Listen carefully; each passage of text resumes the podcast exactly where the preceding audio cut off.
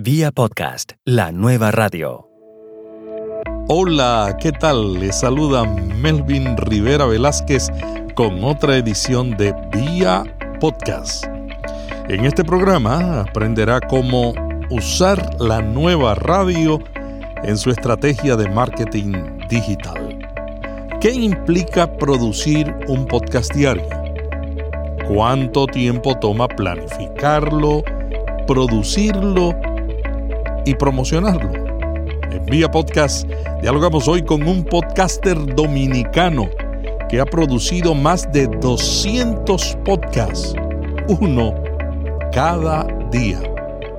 Según él, uno de los primeros retos al comenzar un podcast es encontrar su voz. Sé tú mismo a la hora de, de, producir tu podcast, o sea, no aparentes otra voz, no aparentes ser quien realmente no eres para parecer experto o lo que sea, no, simplemente sé tú.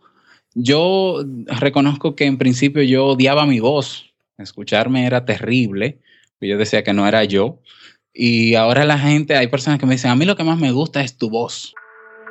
Vía podcast. Vía podcast. Vía podcast es la nueva radio. Realmente el podcast lo hice como experimento, debo confesarlo. Yo tenía aspiraciones de posicionarme a nivel local en mi país y tener un programa de radio. Habla Roberto Sasuke del podcast Te invito a un café Roberto es un psicólogo dominicano y tiene dos maestrías, una en terapia familiar y de pareja y otra en marketing y publicidad. Y bueno, yo no tenía ni un equipo de trabajo para hacerlo, ni tenía el capital para arrendar un espacio en, emisoras. Solamente tenía el deseo y tenía algunas ideas. Y escuchando podcast, porque soy oyente de podcast desde que salieron prácticamente, pues entonces conocí un podcaster que hacía podcast todos los días, que tenía un formato muy entretenido, aunque su tema era de marketing online. Y me motivé y dije, voy a probar a hacer un podcast tipo programa de radio, vamos a probar a ver cómo, cómo nos va. Y bueno, eso me puede servir primero para ir puliéndome por un lado en el área de, del audio o de la radio y quizás pudiese tomar esas grabaciones y llevarla a un, a un canal o a una emisora para, para vender el proyecto.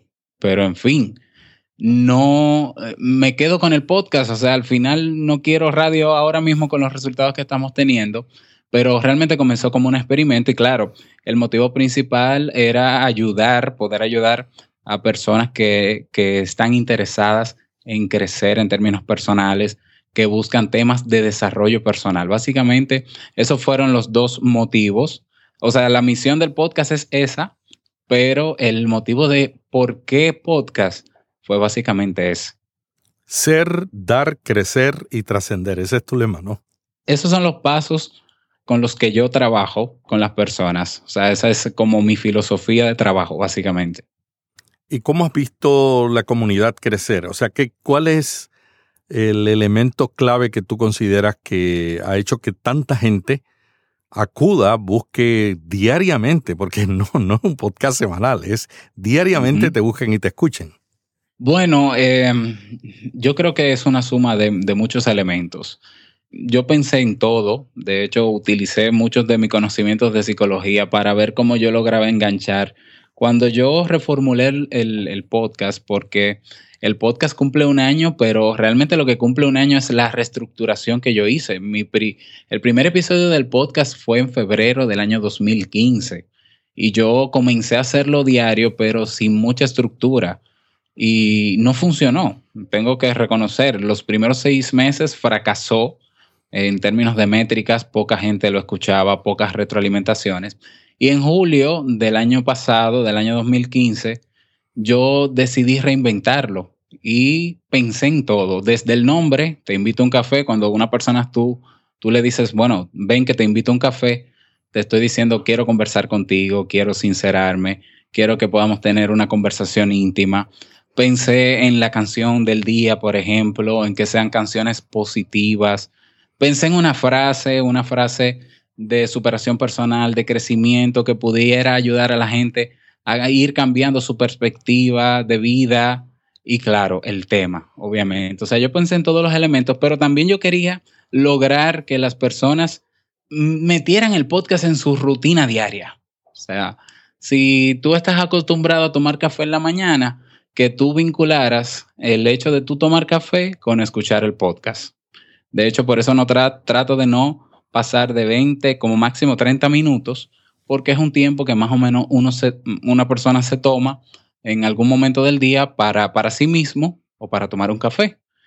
Y bueno, la idea era esa suma de todo eso, aparte de que era diario, de que es diario, pues la idea era hacer del podcast algo que se convirtiera en el día a día de las personas.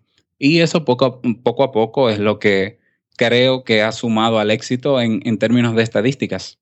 El podcast es algo íntimo, es algo que uno desarrolla amistad con las personas aun cuando no las conozca, porque por la voz comunicamos sentimientos y emociones. ¿No será que ese hecho de que tienes un título que indica socialidad, porque el, te invito a un café, yo no me tomo un café con un extraño a menos que, que el extraño me inspire confianza, ¿no? O sea, el hecho de que tú estás invitando a la persona no al típico diálogo de el experto que está arriba y la persona está sentada abajo esperando, contando o esperando que le enseñen, tú le estás diciendo, no, vamos a dialogar de tú a tú, ¿no? Exactamente. Quizás eso también te ha ayudado en eso. Y los temas siempre trato de que tengan eh, una parte práctica. O sea, es psicología práctica lo que yo ofrezco no es que la gente se dé cuenta que yo hablando de un tema, yo soy el experto y soy el que sé sobre esto. No, no, no. Es yo mezclarme entre lo que estoy tratando y darle opciones puntuales a las personas. O sea, que no me quede simplemente en la teoría diciéndole a la gente indirectamente, bueno, si tú quieres poner en práctica todo este contenido que te pongo, pues ve a mi consulta. No, realmente es llevar autoayuda, llevar un poco de la psicología, pero práctica, a la gente, que la gente pueda terminar de escuchar el podcast y quedarse obviamente con lo que aprendió del tema, pero ponerlo en práctica y darse cuenta de que funciona. De hecho, ahora en esta última temporada agregamos un reto diario, que para mí es un reto enorme pensar en cuál va a ser el reto del día, pero para lograr que las personas cada día den un paso o hagan algo diferente, que los saque de de ese automático, como digo yo. Roberto, ¿cómo haces, cuál es tu procedimiento para hacer 365 podcasts al año? Bueno, ya yo he, logrado automatizarlo y he medido el tiempo que me toma. Me toma alrededor de tres horas que yo puedo dividirlas entre la parte de preproducción que tiene que ver con preparar el tema, es una hora y yo el día antes de de grabar el, el podcast, en verdad, del día siguiente, pues yo me tomo más o menos una hora leyendo artículos o buscando temas y preparando el guion, porque yo utilizo un guion para, para evitar las improvisaciones, para evitar, para decir todo lo que yo quiero decir realmente. Entonces preparo mi guion. Y para evitar gastar más tiempo en edición. Exactamente. Exactamente. Entonces yo preparo mi guion. A veces preparo pautas muy puntuales para que no se me quede nada por decir. Eso es más o menos una hora diaria. Ya la parte de grabación, pues me toma eh, más o menos 30 minutos. Eh, lo grabo como es grabado. 30 minutos. Entre la corrección, entre la edición, me puede tomar otros 30 o 30 minutos o una hora, dependiendo de los elementos, que la canción, que un audio de fondo, que un piano sea una historia de por medio, efectos. Y luego otra media hora que sería para publicarlo en, el WordPress, o sea, en mi, en mi blog, y distribuirlo en las redes sociales. Haces el mismo trabajo que, todos hacemos más o menos, porque yo tengo el mismo procedimiento, pero lo único que tú lo haces diariamente, ¿no? Exacto, o sea, yo, yo decidí hacerlo diariamente, primero realmente pensando en mí, porque yo siempre he querido emprender, pero eh, a mí la pereza siempre me ganaba. Y yo dije, bueno, si yo no hago esto diario, no lo voy a hacer nunca, porque si lo hago semanal puede que no sea constante. De hecho, lo he probado, por ejemplo, con mis artículos escritos. Me pueden pasar meses sin escribir. Entonces yo decía, si no me obligo a hacerlo diario, no voy a avanzar en lo que quiero lograr. Y, era la meta. Claro, yo pienso en, el día siguiente solamente. Ya cuando miro hacia atrás, pues me asusto con tantos episodios y, con las métricas también. Me asusto bastante. Pero realmente se trata de eso, se trata de dar un paso a la vez. Y claro, yo me levanto sumamente temprano para aprovechar la mejor hora del día para mí para dedicar lo que tenga que dedicar al, al, episodio de ese día.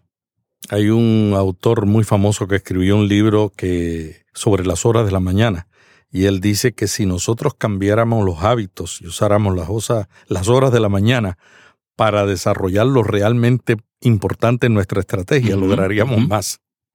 Definitivamente, yo cambié, yo tuve que sacrificar sacrifiqué una hora de sueño porque yo tenía la teoría instaurada o el hábito de dormir ocho horas, hasta que leí en investigaciones que el cuerpo con siete horas de, sueño tiene suficiente, es decir, uno puede descansar siete horas.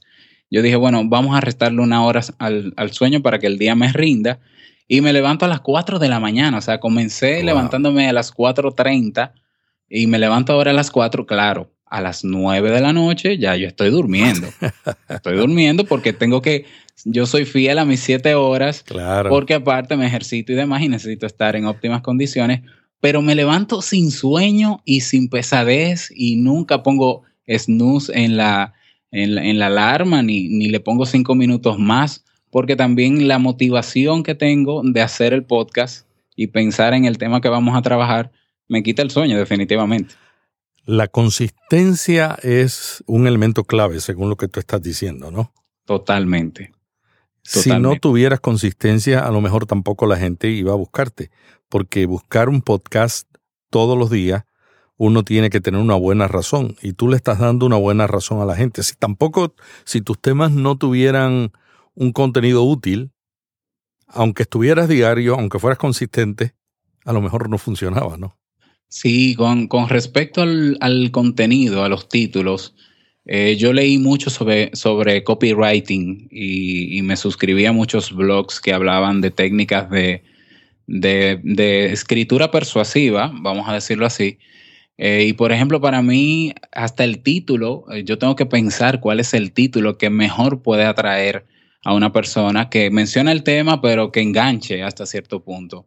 Y claro, si yo logro que una persona por el título haga play en el audio, y claro, yo sé que pasa todo un tiempo de 15, 10 o 15 minutos antes de llegar al tema, porque está la canción del día, está la frase, está los mensajes, los saludos, etcétera, que hay personas que me lo han dicho, que me vaya directamente al tema, pero bueno, eh, bueno, si yo logré que alguien le diera play, pues yo la idea es enamorarlo con el tema, con todos los elementos que tiene el podcast para que se quede.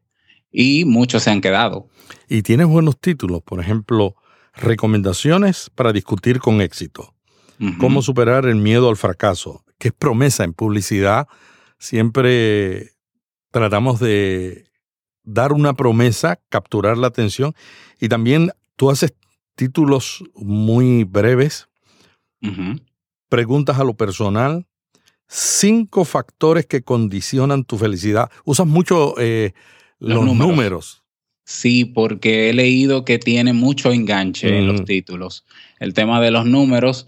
Y claro, hay, hay veces que, hago títulos controversiales o que se salen un poco de la lógica humana. Claro. Pero el eh, la idea es llamar la atención. Ya luego que, que tú escuchas el tema, tú dices, ah, ok, ya ahora entiendo. Le hubiese puesto otro título. Bueno, pero quizás si le hubiese puesto otro título por ejemplo, este, por ejemplo, este que estoy viendo aquí, las tres grandes mentiras sobre el amor romántico. Exactamente. Una femenina inmediatamente dice, ¿cuáles son esas mentiras? Yo quiero conocer, a ver si mi pareja me está dando alguna. Exacto. Eso, eso lo aprendí en, yo estudié, yo hice una maestría eh, en marketing y publicidad. Yo ah, tengo una maestría en terapia familiar y de pareja pero también hice una en, marketing y publicidad porque siempre me ha gustado. Eh, esos dos temas también me apasionan tanto como la psicología, pero decidí obviamente utilizar esos dos recursos para esos conocimientos para fortalecer mi marca personal como psicólogo. Entonces, claro, yo utilizo hasta las imágenes que tienen que ver con el título que promociono en Facebook, en las redes sociales, que también tienen su enganche. O sea, yo trato de pensar en todos los elementos, pero como ya tengo más o menos la, el, la costumbre o, o, la estructura armada de todo lo que debo hacer, ya cada día me resulta mucho más fácil hacerlo. Y me imagino que cuando tú estás leyendo o reflexionando o vas en el, en el coche, todos tus pensamientos van dirigidos también a sobre la, lo que quieres decir en el próximo programa. Sí, sí, yo estoy todos los días pensando en el próximo episodio y de hecho me tomo, yo he sacrificado tiempo, yo no veo ya televisión realmente porque no le encuentro ya mucho sentido. Eh, la radio no, o sea, escucho podcasts, sí, escucho muchos podcasts, pero ya no escucho nada de eso y estoy muy, muy enfocado porque mientras más yo puedo pensar en el tema de mañana, más cosas pudiera agregarle. Es que, es que a mí yo no quiero dejar temas incompletos. Entonces, eh, la idea es que, bueno, si voy a hablar de cinco cosas sobre, sobre, no sé, sobre cualquier tema de desarrollo personal, si se me ocurre otra más, entonces no, ahora no son cinco, son seis. Entonces, el estar enfocado y pensando en eso, pues me ayuda a, a decir y, hacerlo con entregar el contenido lo más completo posible. Interesante. Y todo este proceso tú lo haces en las primeras horas de la mañana. Bueno, la primera hora de preproducción yo lo hago el día antes, eh, puede ser en la tarde, puede ser en la mañana, pero a las 4 de la mañana yo hago la grabación, la edición, la publicación en el blog y la publicación en las redes sociales. Luego, ¿cómo das a conocer el podcast? ¿Cuál es tu metodología? Bueno, lo primero que yo hice, yo siempre he utilizado las redes sociales como medio, como canal de difusión. Eh, en principio no me funcionó tanto, debo, debo reconocerlo. Y bueno, lo que hice fue inscribir el podcast en todos los directorios posibles que conocía en español de, de podcast obviamente en las plataformas más grandes como iTunes eh, y Evox. Evox eh, me ayudó muchísimo porque Evox tiene una cantidad de gente eh, ahí. Es una comunidad. Enorme, es enorme. Y no solamente oyen podcast, oyen de todo, todo lo de audio y libros también. Totalmente.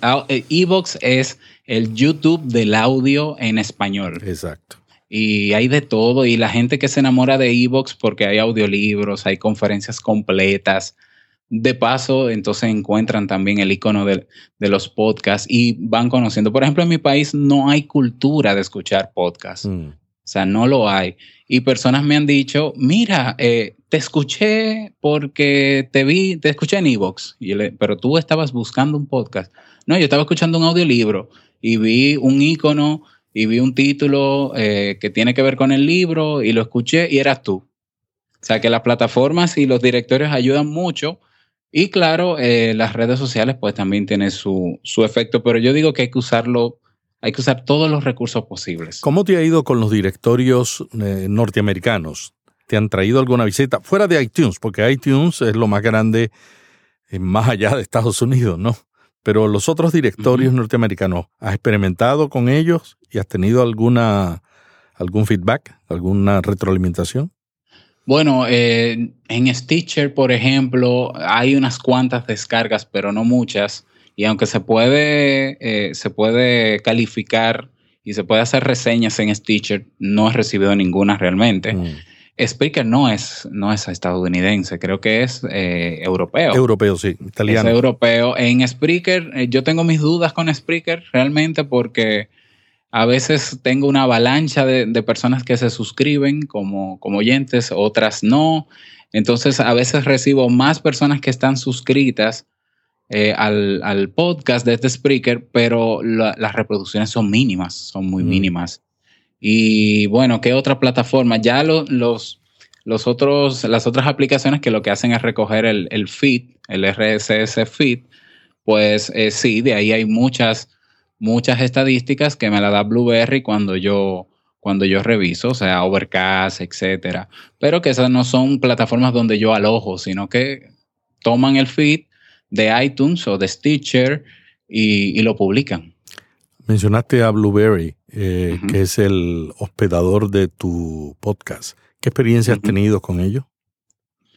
Bueno, Blueberry no me hospeda el, podcast. Yo tengo el podcast y esto, eh, eh, bueno, esto era un secreto hasta ahora. Yo tengo el podcast, los audios hospedados en archive.org, mm. que es un hosting gratuito. Sí. Y he pensado en cambiarme, pero no he visto la necesidad de hacerlo. O sea, todos los doscientos y pico de, episodios están ahí y nunca ha pasado nada y todo muy bien. Y claro, yo lo que hago es vincular el audio y lo sincronizo con un plugin que tiene, que tiene Blueberry, que se llama PowerPress, donde él toma el audio del, hosting y lo, y lo publica en el feed. Claro, y te, da las Blueberry me da las estadísticas, exactamente. Blueberry me da las estadísticas. Y es interesante, es interesante que el plugin de Blueberry te da también las estadísticas de iBox sí me da las estadísticas, pero otro secreto es que yo subo paralelamente en Archive, subo también el audio de manera paralela en Evox, el mm. audio. ¿Por qué? Porque cuando yo comencé, tuve ciertos problemas con el hosting de mi, de mi blog y llegué a perder algunos episodios eh, a través de Blueberry, pero no por, por el plugin, sino por problemas con el hosting que tenía. Y lo que me salvó fue tener los audios alojados en Evox. Entonces, como que todavía yo siento inseguridad de soltar a Evox, eh, porque Evox puede alar los audios desde el feed que yo les que yo le puedo dar de PowerPress. Pero yo decidí subir el audio a Evox. Entonces yo subo el audio a Evox y subo el audio a Archive. En este caso, Blueberry no me da estadísticas de Evox, porque yo no lo vinculo con ellos. Evox, yo tomo las estadísticas de Evox por un lado y utilizo las de Blueberry por un lado y entonces comparo, sumo y de ahí saco el total. Una, una pregunta sobre, sobre las redes sociales, regresando a cómo lo promueves. ¿Cuál es tu estrategia de promoción? O sea, ¿lo, lo promueves solamente la vez que lo publica en las redes sociales o tienes una estrategia de, promoverlo varias veces al día? ¿Cuál es tu sistema? En la actualidad solamente lo publico una vez, es decir, 6 de la mañana, 6.30 de la mañana como máximo. Yo publico una sola vez el audio, pero eh, yo realmente por la cantidad de suscriptores que no sé, no sé en, hasta cierto punto cuántos son de manera exactas, pero yo sé que tengo muchos suscriptores porque una hora después de publicar el audio, eh, yo comienzo a ver las descargas, por ejemplo, en Evox.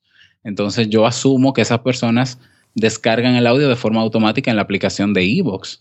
Por tanto, yo solamente publico una vez y lo que he hecho, antes lo que hacía era que me suscribía a varios grupos de Facebook que eran temáticos, que eran afines al tema que yo trabajaba y publicaba el, el, o sea, la publicación, ¿no? el artículo, las notas, la publicaba en cada uno de esos grupos. Esa fue, digamos que fue en, el comienzo y eso me ayudó muchísimo a que muchas personas conocieran el podcast. Pero ya por la cantidad de suscriptores, lo que he hecho es crear una comunidad que tiene más o menos 1.600 personas y lo publico una sola vez ahí y ellos se enteran de que, de que salió el, el episodio pero hay días, y lo he hecho últimamente, hay días en que no lo publico en ninguna de las redes para ver qué pasa, para ver si se afectan las métricas o las estadísticas y no pasa nada. Todo sigue descargándose igual. Lo que quiere decir que lo están descargando, están suscritos. Exactamente. Hay mucha gente que dice que en las estadísticas de un podcast se dan los primeros siete días. O sea que la gente lo descarga, si están suscritos y viene descargado automáticamente, se descarga y en los siguientes siete días ellos deciden si lo escuchan o no.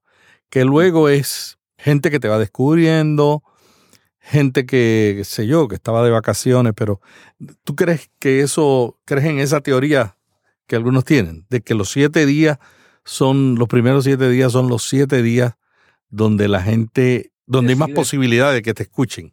Bueno, yo eh, eh, así te hablaría como consumidor de podcast. Yo, por ejemplo, a mí me molesta, lo digo así, o sea, a mí me molesta mucho estar, eh, escuchar un podcast. Por ejemplo, yo entro a iTunes o a iBox y veo un podcast que tiene buen nombre, que me llama la atención y comienzo a escuchar los episodios, por lo menos el último. Si yo lo escucho y me gusta lo que estoy escuchando y la manera en cómo lo presenta y todo, yo me suscribo. Pero si después de una semana o quizás como mucho 15 días, yo no veo movimiento, yo me elimino. O sea, porque yo digo, pero a ver, ¿cuándo va a publicar? O sea, una vez al mes, no puede ser, porque yo soy consumidor de podcasts diarios. Yo sé que la mayoría de podcasts no son diarios, pero a mí me gustaría por lo menos una vez a la semana. Y cuando yo veo esa, esa poca constancia de algunos podcasters, yo me desespero y yo digo, no, realmente yo no voy a estar porque es que genera expectativa el podcast, genera expectativas. Cuando si hay un día que yo no grabo, las personas, los oyentes me escriben y me dicen, ¿qué pasó? Me, me, tomé el café solo, no te escuché. y yo tengo que pedir disculpas públicas de por qué no grabé. Entonces, yo creo que hay una expectativa cuando la gente se suscribe porque es interesante el mundo del podcast y porque hay historias muy buenas. Entonces, tú quieres escuchar y quieres esperar y cuando tú ves que no llega, claro, tú tampoco sabes cuándo toca, bueno, yo realmente, hay podcasters que, son muy buenos, por ejemplo, que yo me he suscrito y graban eh, cada 15 días y de repente pasan dos meses y no graban y yo, bueno, yo me quedo con, algunos, tolero algunos, pero no, para mí se ve muy feo. Mm. A mí se ve muy, muy feo eso realmente. Roberto, si fueras a comenzar de nuevo, ¿qué harías diferente? Bueno, diferente. Yo ahora sucede que estoy produciendo un nuevo podcast con mi esposa, porque ella también es psicóloga, ah, que se llama, se llama Entre Pareja. Comenzamos la semana pasada, tenemos ya un primer episodio y ese va a ser semanal. Claro, la ventaja de este podcast es que a mí no me cuesta esfuerzo porque como yo hago uno diario, pues uno más, no habría problema con mm. eso y ella me está ayudando. Ahora somos dos en el equipo de, de producción y claro, la ventaja de este podcast es que viene con todo lo que, todo lo que yo he conocido sobre edición, sobre calidad en audio y demás.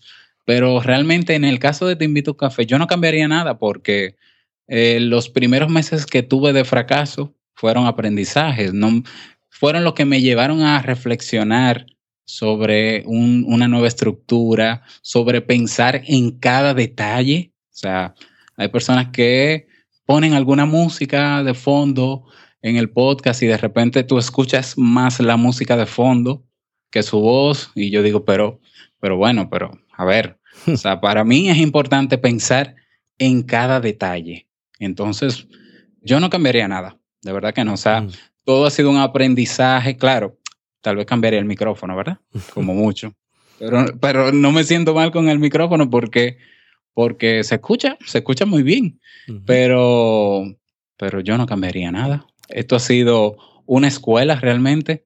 O sea, si yo, si yo hubiese empezado sabiéndolo todo, bueno, quizás tuviese mejores resultados, pero yo necesitaba pasar por todo esto. ¿Qué equipos utilizas? Yo estoy utilizando ahora, eh, yo utilizo el famoso micrófono de audio técnica, el ATR 2100. Mm, yo muy bien. Sí, yo comencé con, con una grabadora Zoom H2 sin micrófono. Mm. Y esa grabadora eh, es una maravilla, pero recoge todo el ambiente, todo el ambiente. Y bueno, gracias a esa grabadora aprendí a, limpiar un poco el audio en Adobe Audition, que es el que uso para, para editar. Entonces tengo dos micrófonos ATR2 2100, tengo uno de backup y también para, para entrevistas. Tengo una grabadora Zoom H4n que me sirve para grabar fuera de la casa y hacer entrevistas también. Muy, muy útil, muy útil. Y básicamente es eso. Utilizo Adobe, Adobe Audition para editar y utilizo en el iPad Boss Jog, que es la aplicación, que es una aplicación para, para grabar, que es también muy, muy práctica. Aunque tengo que reconocer que tengo que, convertirme en DJ cuando la utilizo, porque para no estar editando luego, es práctica porque, porque no hay que editar de nuevo. O sea, no hay, que, no hay que editar tanto, pero es una desventaja porque yo tengo que estar como si fuera en, radio en vivo. Pero me sirve bastante, es muy, muy recomendable esa aplicación de, de voz. Yo que antes lo, lo utilizaba con el, con el iPhone, pero ahora lo hago con el iPad y es una maravilla. Roberto, ha sido un placer tenerte en este diálogo sobre podcasting, compartiendo tus experiencias con tantos amigos y seguidores del, del área del podcasting que está creciendo en todo el mundo y donde tú con tu podcast te invito a un café has logrado una gran audiencia y nos tienes mucho que enseñar a todos nosotros. ¿Algo más que quieras compartir antes de cerrar la entrevista? Bueno, eh, una recomendación a quienes nos escuchan que quieren comenzar o que ya comenzaron.